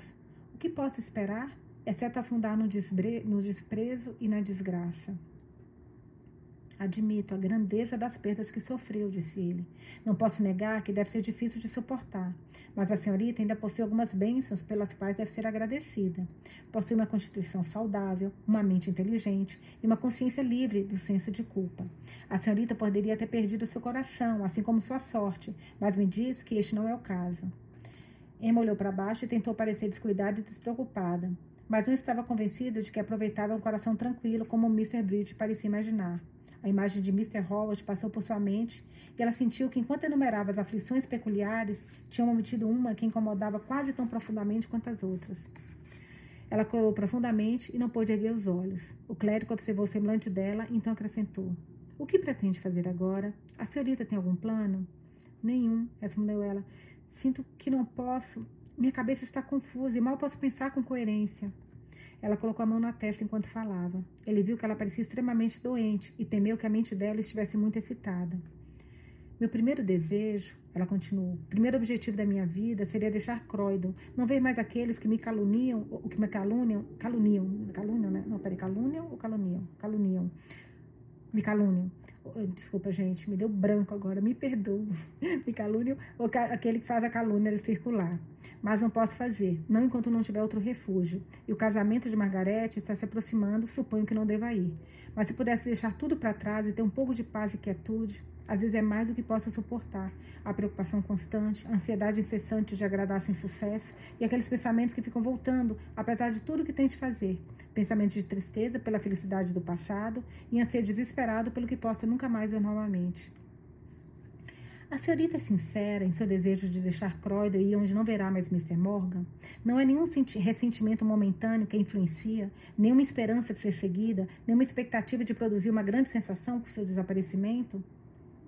Queria poder convencê-lo, Mr. Bridge, que independentemente do que o mundo de Croydon pense ou do que quer que digam sobre mim, Mr. Morgan nunca foi um objeto de particular interesse a meus olhos. E uma vez que associaram meus nossos nomes para o meu descrédito, tornou-se terminantemente desagradável. Evitá-lo completamente é o meu primeiro desejo agora. Então talvez possa ajudá-la. Ai, tomara! Irei ao menos tentar. Sua situação de isolada me interessa profundamente, pobre garota. A senhorita parece terrivelmente exausta. Vá para casa. Deite-se e descanse. Tente acalmar sua mente e espere por coisas melhores. Mas, sobretudo, minha criança, tente subjugar o espírito de lamentações e lembre-se que há um sobre nós, que é o pai dos órfãos, e que prometeu nunca abandonar aqueles que o procuram com fé. Bonitinho que falou, estou adorando esse Mr. Bridge, adorando.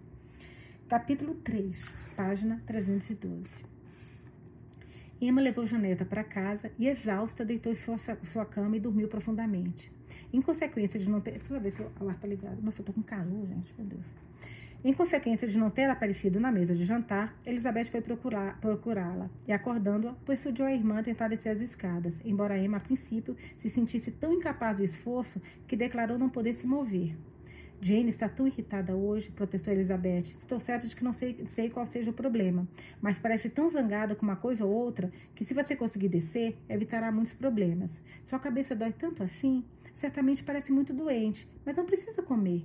Só tente se sentar à mesa. Lenta e fracamente, Emma se levantou da cama. Sua cabeça doía tão intensamente que mal podia erguer os olhos. Um ferro parecia comprimir sua testa, e a cada momento a pressão aumentava. Tentou arrumar o cabelo e o vestido desarrumado por ter se deitado, mas se sentiu incapaz de esforço. Apoiando-se nos braços de Elizabeth, desceu até a sala de jantar e se sentou à mesa. Robert se ofereceu para servi-la de carne, mas ela recusou-se a comer. Jane não condescendeu e levantou os olhos até que a mesa estivesse limpa e então observou sarcasticamente.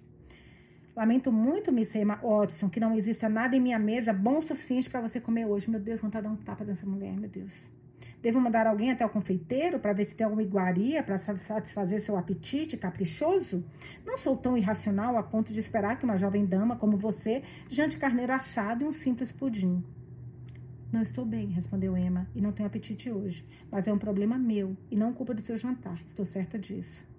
Dou minha palavra. Você honra minha mesa com uma bela roupa, disse ela olhando Emma fixamente. Posso perguntar quanto tempo é seu costume manter o cabelo despenteado desse jeito e o vestido amassado?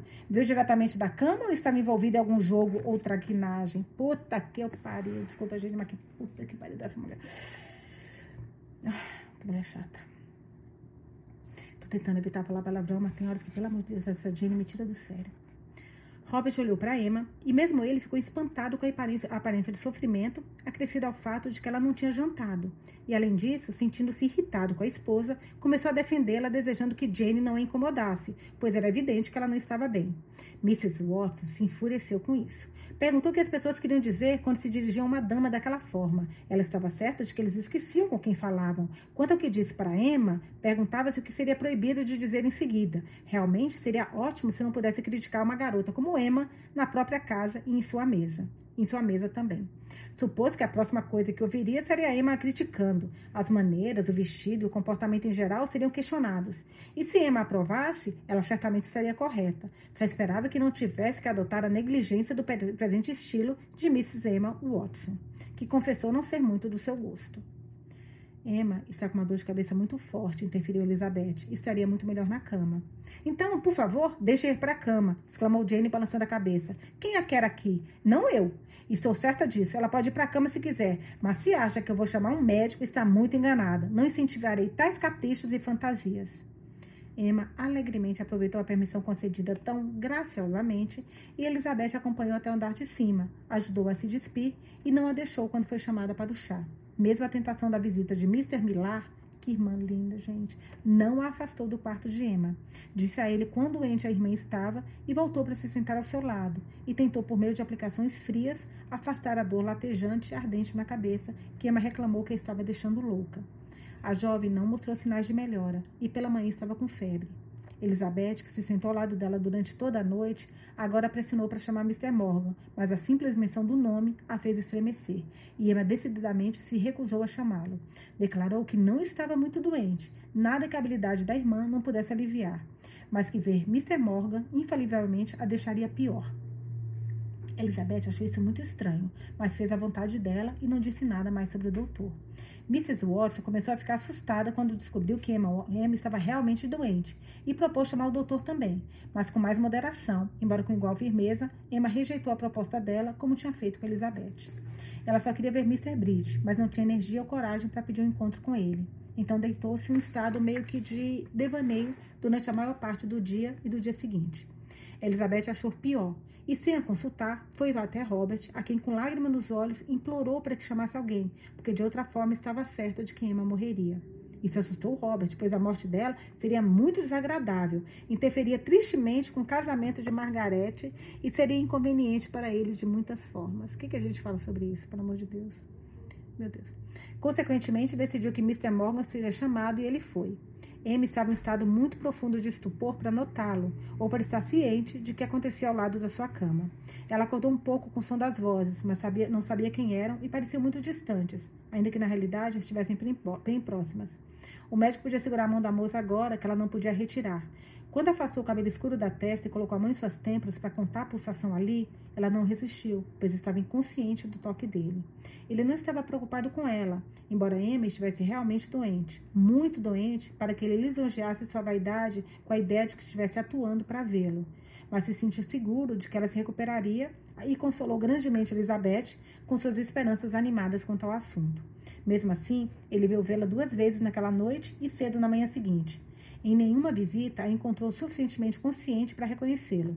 Mas a jovem gradualmente começou a melhorar e, ao acordar de um longo sono na tarde do quarto dia, estava suficientemente recuperada para perguntar a Elizabeth se alguém tinha cuidado dela durante esse período.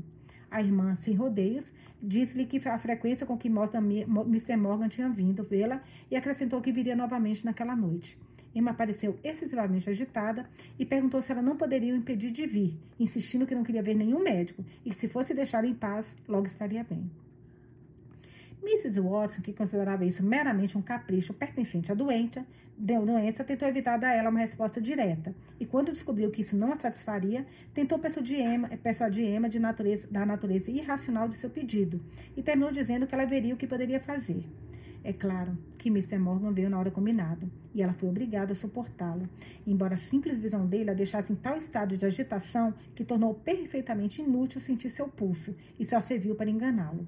Ele tinha, no entanto, muita perspicácia para descobrir rapidamente que sua presença causou sintomas febris que primeiro alarmaram, mas teria alegremente se persuadido de que isso indicava ter interesse, porém nem mesmo sua vaidade o poderia enganar a tal ponto os olhos desviados, a voz reprimida, o olhar frio e contido que expressava os verdadeiros sentimentos dela, contavam a ele uma história diferente. Sentiu que havia perdido terreno na boa opinião dela, embora não soubesse o porquê ou como, e ainda menos como recuperá-lo. A visita foi curta e a conversa se manteve em assuntos inteiramente profissionais. Ele se despediu com uma reverência que pretendia expressar uma mistura profunda de admiração e respeito para com ela, mesclado com arrependimento, autocensura, humildade e penitência da parte dele. Se qualquer reverência pudesse transmitir tanto significado, de certo teria sido a dele, que certamente expressou o máximo que uma reverência conseguiu, conseguiria. Emma respirou profundamente quando ele saiu e sussurrou: Queria que ele não viesse nunca mais. Elizabeth tentou seriamente a convencer de que estava sendo injusta e pressionou para nomear qualquer erro que encontrasse em Mr. Morgan que fosse do conhecimento dela mesma e não meramente bo um boato. Os nervos de Emma não estavam em um bom estado para suportar uma discussão. Em vez de responder, começou a chorar e entrou em um ataque de histeria que Elizabeth teve grande dificuldade para acalmar. Na manhã seguinte, Emma pediu que Elizabeth arranjasse para ela uma visita de Mr. Bridge. Disse que não poderia descansar mais sem encontrá-lo, que se sentia forte o suficiente para fazer seus desejos conhecidos. Não permitiu que nenhuma referência fosse feita a Jane e mandou um pedido em seu próprio nome para que ele a visitasse. Além disso, quando esse pedido foi rapidamente atendido, pediu que Elizabeth deixasse o quarto para que ela pudesse ter uma conversa franca com o amigo ancião. Tá muito bonitinho esses dois, gente. Tá muito bonitinho esses dois. A primeira pergunta que fez foi se ele já tinha feito algo para retirá-la de Croydon. Mr. Bridge, porém, acreditava que ela deveria recuperar a saúde antes que qualquer coisa fosse feita nesse sentido. Emma então assegurou seriamente que recuperaria a força duas vezes mais rápido se soubesse dos planos dele. Ao que respondeu que ela poderia se tranquilizar, pois já tinha arranjado um plano para seu conforto. Ele tinha uma irmã, uma senhora solteira que residia a 20 quilômetros de Croydon. Se a moça quisesse passar algumas semanas com ela, poderia estar certa de descanso e tranquilidade, com cada conforto que poderia ser desejado. Ai, a Jane vai ficar muito brava. Eu adoro isso, adoro isso. Emma ficou encantada com a ideia.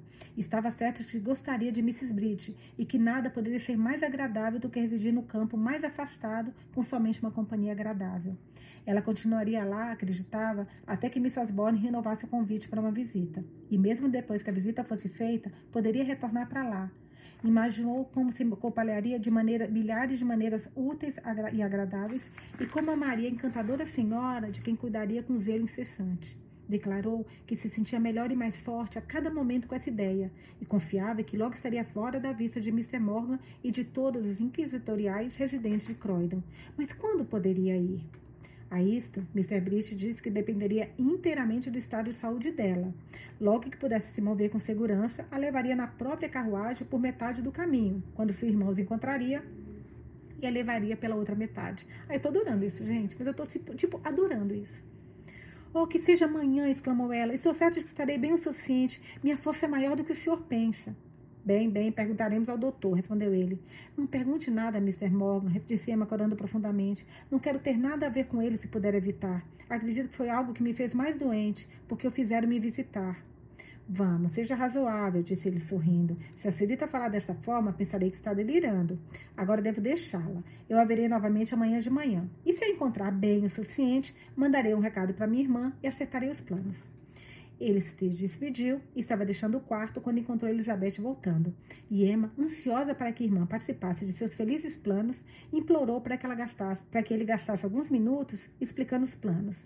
Elizabeth, é claro, ficou muito satisfeita ao ouvir o que ele tinha para dizer e imediatamente viu todas as vantagens que esse afastamento garantiria para Emma, exceto a principal, que era a fonte secreta da ansiedade da irmã em colocá-lo em execução.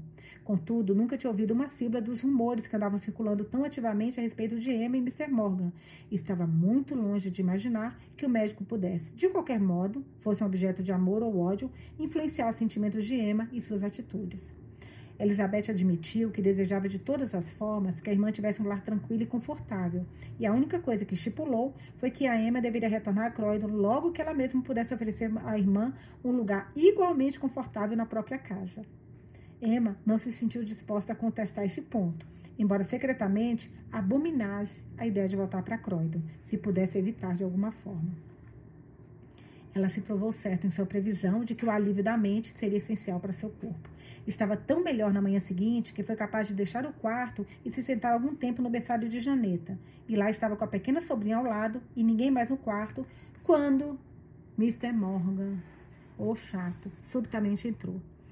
Emma o recebeu com calmo autocontrole que a espantou, e ao mesmo tempo com um grau de frígida compostura que parecia insinuar que o passado, tanto bom quanto mal, tinham sido varridos de sua mente, e começaria novamente a relação com ele, no qual só o reconheceria como doutor, não amigo. Foi em vão que o médico se sentou ao lado dela e, no tom mais cativante, tentou restabelecer a confiança entre eles. Ela estava perfeitamente calma e composta, mas impenetravelmente séria, e não cedeu nem à ternura nem à alegria. Ele estava se levantando para sair quando ela fez a primeira observação sugestiva, ao dizer que estava se sentindo tão melhor que poderia passear de carruagem no dia seguinte. Ele assentiu, é claro, se o tempo estivesse bom, e acrescentou que, como a irmã dela não tinha uma carruagem, esperava que lhe fosse permitido. Lhe, oh, meu Mr. Morgan, acorda para a vida, meu amor. Esperava que lhe fosse permitido levá-la para passear na dele. Com prazer sincero em poder recusar, Emma agradeceu, mas assegurou ser desnecessário, pois Mr. Bridger tinha oferecido a dele. Mr. Morgan pareceu desapontado, pois não podia suportar a ideia de que ela tivesse qualquer amigo além dele. O que teria sentido se soubesse o objetivo real do passeio em questão? O que teria sentido, né? Qual o sentimento que ele teria tido se soubesse o objetivo real do passeio em questão? A partida dele, que Emma pensou ter demorado desnecessariamente, deixou-a livre para pensar sobre a prometida visita de Mr. Bridge. e não teve que esperar muito, pois o pároco chegou e ficou encantado em vê-la melhor, além de muito disposto a, reconhecer, disposto a reconhecer que ela poderia ter sido levada no dia seguinte, e se comprometeu a fazer os arranjos necessários. Mandaria avisar a irmã que poderia esperá-los, e decidira dirigir todo o caminho ele mesmo, bem como passar uma noite na casa dela. Também concordou em informar o irmão da jovem e a esposa os planos deles, e assim poupar Emma de toda agitação se a informação não fosse bem-vinda, bem recebida. Ah, graças a Deus, que eu também já estava pensando nisso. Falei, nossa, vai ser um caos falar com o irmão e com a cunhada. De acordo com esse plano, ele fez uma visita a Mrs. Watson antes de deixar a casa. Em resposta à batida gentil na porta, recebeu um convite para entrar, o que o levou a uma sala extremamente suja e quente. Jane estava sentada perto do fogo, com os pés apoiados na grade da lareira, o vestido dobrado sobre os joelhos e a mágoa exalando um forte cheiro de queimado que quase predominou sobre ele. Ela estava lendo alguma coisa que escondeu nas costas quando viu o visitante e tentou ajeitar o cabelo e a touca de uma forma menos desleixada. Margarete estava ocupada enfeitando um chapéu com fitas de cetim branco e, a julgar pelos fragmentos de materiais de vários tipos da mesma cor ao seu lado, estava profundamente entretida com a confecção de vestidos ou chapelaria. Depois de se sentar por alguns minutos, Mr. Bridge perguntou se poderia ver Mr. Watson. E ainda que a esposa estivesse certa de que fosse quase impossível, aconteceu de Robert entrar naquele momento. Fico muito feliz em vê-lo, disse Mr. Bridge, apertando a mão dele. Gostaria de sua permissão para permissão levar sua irmã mais nova. Emma, pelo que entendi, ela está doente. Ela está melhor hoje, respondeu o pároco, mas quer uma mudança de ar e cenário e gostaria de ajudá-la com isso.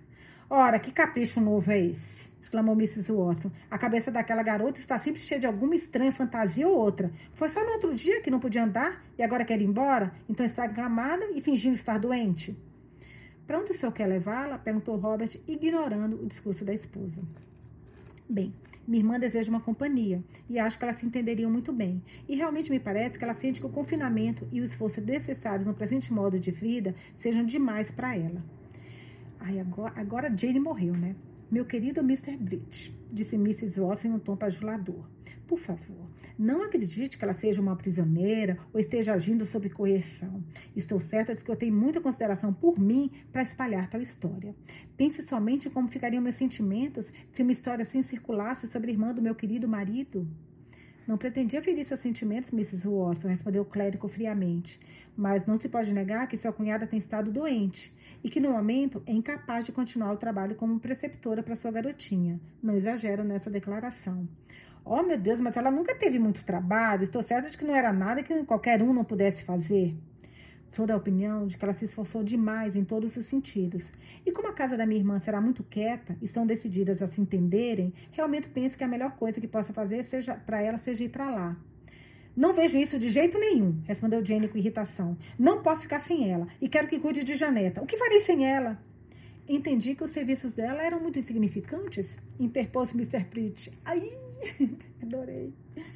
O ensino pode ser, disse ela recuando um pouco, mas está acostumada a cuidar dela o dia todo e não posso dispensá-la disso. Não, a não ser que encontre uma substituta, disse o clérigo. Mas não posso fazer isso. Não gosto de deixar a Janeta inteiramente a cargo dos criados, a não ser que seja eu mesmo que cuide da criança. O que posso fazer? Não suponho que ninguém espere que eu me torne uma escrava da minha garotinha e me isole no berçário. Ela não pode, ela mãe não pode, mas a nossa Irma pode, né? Uh! Uh! Então, por que espera isso dela? Sugeriu Mr. Bridge. Porque enquanto ele está vivendo as custas do meu marido, acho justo que eu lucre com o trabalho dela dessa forma. E sempre como considero uma caridade dar aos jovens alguma coisa para fazer. Isso pode ser verdade enquanto estiver aqui.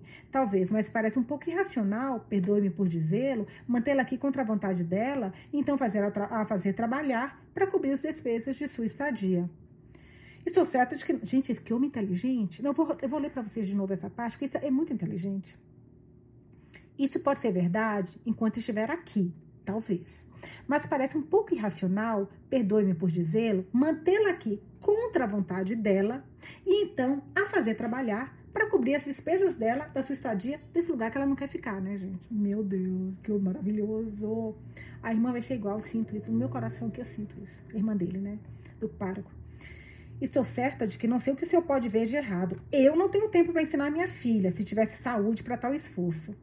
Você nunca parece ter tempo ou inclinação para fazer nada, Jane, disse o marido. Olhe para essa sala. Já ouvi um chiqueiro tão imuno, imundo para Madama viver?